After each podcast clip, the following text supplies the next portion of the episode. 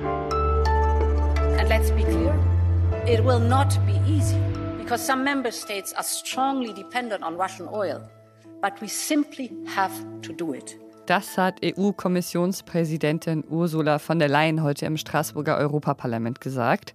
Sie will das Ölembargo gegen Russland voranbringen. Eine Partei, die das rundheraus ablehnt, ist die AfD. Um die Verstrickungen der Partei mit Russland geht es gleich in Was jetzt, dem Nachrichtenpodcast von Zeit Online, heute am 4. Mai. Ich bin Pia Rauschenberger, Redaktionsschluss für diesen Podcast ist 16 Uhr. But we simply have to do it. Wir müssen das einfach tun, das hat Ursula von der Leyen heute gesagt und mögliche Sanktionen gegen Russland vorgestellt. Die EU müsse ihre Abhängigkeit von russischem Öl beenden. So today we will propose to ban all Russian oil from Europe. This will be This will be a complete import ban on all Russian oil seaborne and pipeline.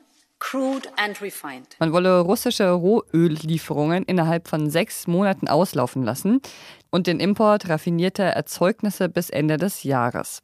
Aus Ungarn gab es Kritik an den Plänen. In diesem Sanktionsentwurf sind zwar Ausnahmen von diesem Embargo für Ungarn und die Slowakei vorgesehen, aber die ungarische Regierung sieht in dem Vorschlag offenbar keine Vorkehrungen, welche dann die Energiesicherheit Ungarns garantieren. Das Paket kann allerdings nur in Kraft treten, wenn wirklich alle EU-Mitgliedstaaten zustimmen. Heute haben sie zum ersten Mal darüber gesprochen. Zu dem Paket gehören auch noch weitere Sanktionen, die von der Leyen heute vorgestellt hat, zum Beispiel Sanktionen gegen die mit Abstand größte russische Bank, die Sperrbank. Wirtschaftsminister Robert Habeck erwartet durch den Importstopp für russisches Öl hohe Preissprünge. Das liegt natürlich unter anderem daran, dass russisches Öl dann wahrscheinlich durch teurere Alternativen aus anderen Ländern ersetzt werden muss. Aber wann und wie stark das Tanken oder das Heizen zum Beispiel teurer werden, das ist bisher noch nicht klar. Was er bekommt, ist eine stärkere NATO, ist äh, die stärkere Organisation von Sicherheit auch an den östlichen Staaten des NATO-Gebietes. Hat Bundeskanzler Olaf Scholz heute in Bezug auf Wladimir Putin gesagt. Was er bekommen hat, ist eine einige Europäische Union und viele gemeinsam handelnde Staaten in der Welt, Demokratien, die organisiert haben, dass mit einem umfassenden Sanktionspaket Russland zu verstehen bekommt, dass es diesen Krieg beenden soll. Scholz, Habeck und Bundesfinanzminister Christian Lindner haben heute auch eine Reihe von Maßnahmen angekündigt, um die Sanktionen gegen Russland durchzusetzen und mögliche negative Auswirkungen des Krieges auf Deutschland dann hoffentlich zu begrenzen. Zum Beispiel soll das geplante LNG-Gesetz noch vor der Sommerpause verabschiedet werden und das Gesetz, das besagt, dass der Bau eines Terminals für den Import von Flüssiggas beschleunigt wird.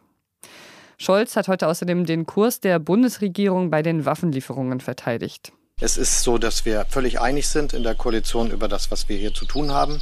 Wir haben eine Entscheidung getroffen, die ich äh, unmittelbar nach dem Kriegsausbruch, dem Angriffskrieg Russlands gegen die Ukraine auch öffentlich verkündet habe, nämlich dass wir im Gegensatz zu den vielen, vielen Jahren davor bereit sind, in ein Krisengebiet in die Ukraine, an die Ukraine Waffen zu liefern. Es gebe eine sehr präzise Linie, die unverändert verfolgt werde. Das hat er heute nach einer Kabinettsklausur in Meseberg gesagt.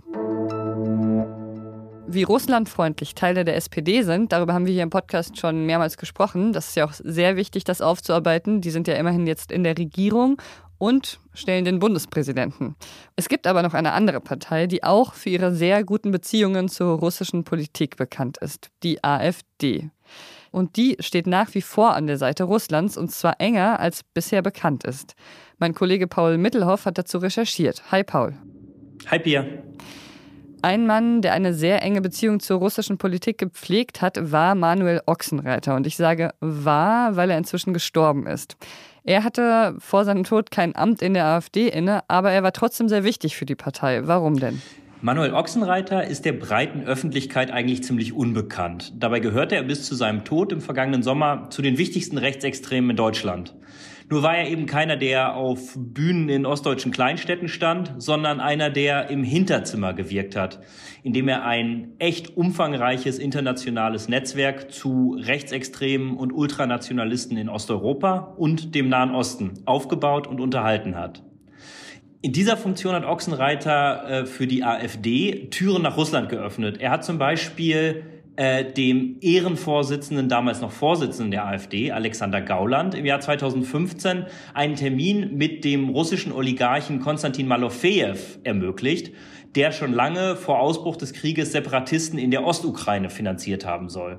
Und das ist nur ein Beispiel. Ochsenreiter hat AfD-Abgeordnete zum Beispiel auch zu inoffiziellen Wahlbeobachtermissionen eingeladen. Er hat sie bekannt gemacht mit Playern seines Netzwerks und so maßgeblich zu den Russland-Kontakten der AfD beigetragen. Es sind in der Vergangenheit ja auch andere prominente Vertreter der AfD nach Moskau gereist. Was ist denn das Kalkül der Partei dahinter?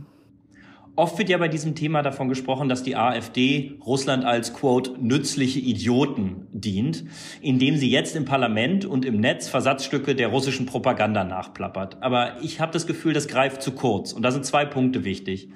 Erstens, es gibt unter der deutschen Rechten seit Jahren so eine diffuse Sehnsucht nach dieser autoritären Führungsfigur Wladimir Putin und nach Russland als einem Gegenentwurf zur Westbindung und zu den USA als engsten Verbündeten Europas. Und diese Sehnsucht teilen auch viele in der Partei. Vielleicht würden sie das allerdings nicht offen zugeben. Der zweite Punkt. Wir haben während unserer Recherche mit einem Parlamentarier der AfD gesprochen, der sagt, er sei in, in der letzten Legislaturperiode 20 Mal in Russland gewesen. Äh, die AfDler generell geben an, mit guten Kontakten zu wichtigen Figuren in Russland. Und wir fragen uns natürlich auch, warum?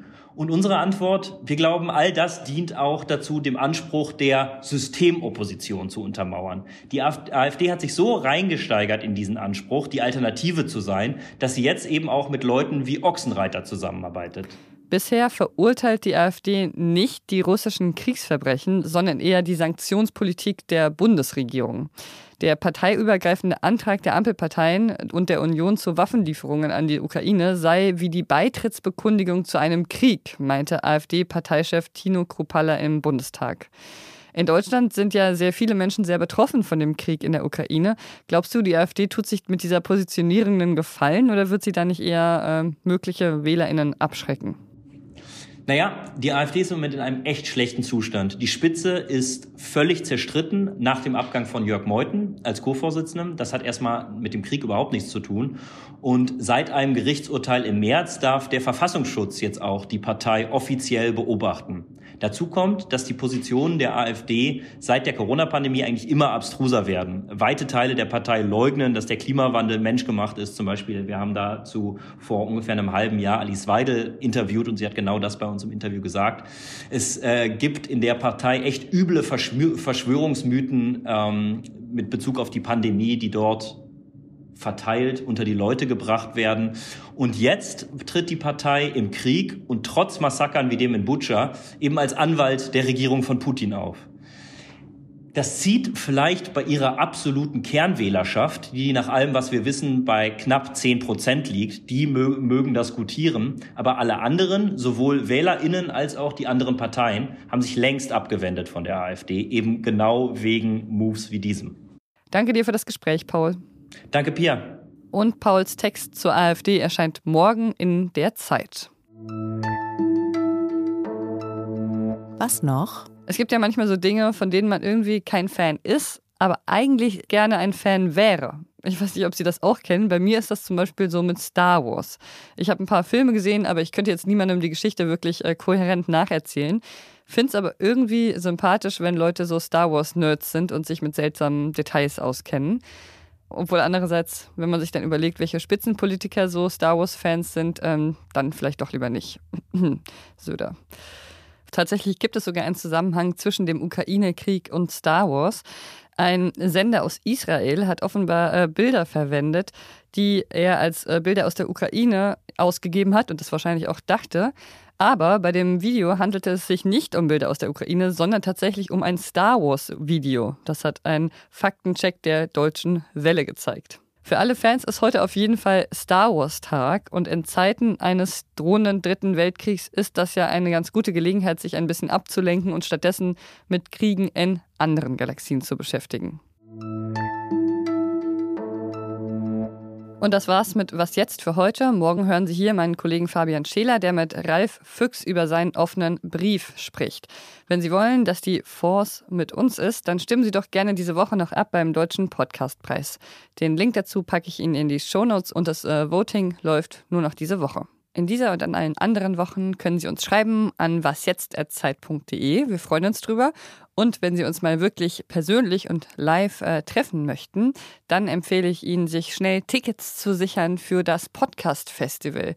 Das ist dieses Mal wirklich in Person und nicht auf äh, Zoom und findet am 11. Juni in Berlin statt. Den Link dazu packe ich Ihnen auch noch in die Show Notes. Ich bin Pierre Rauschenberger. Machen Sie es gut.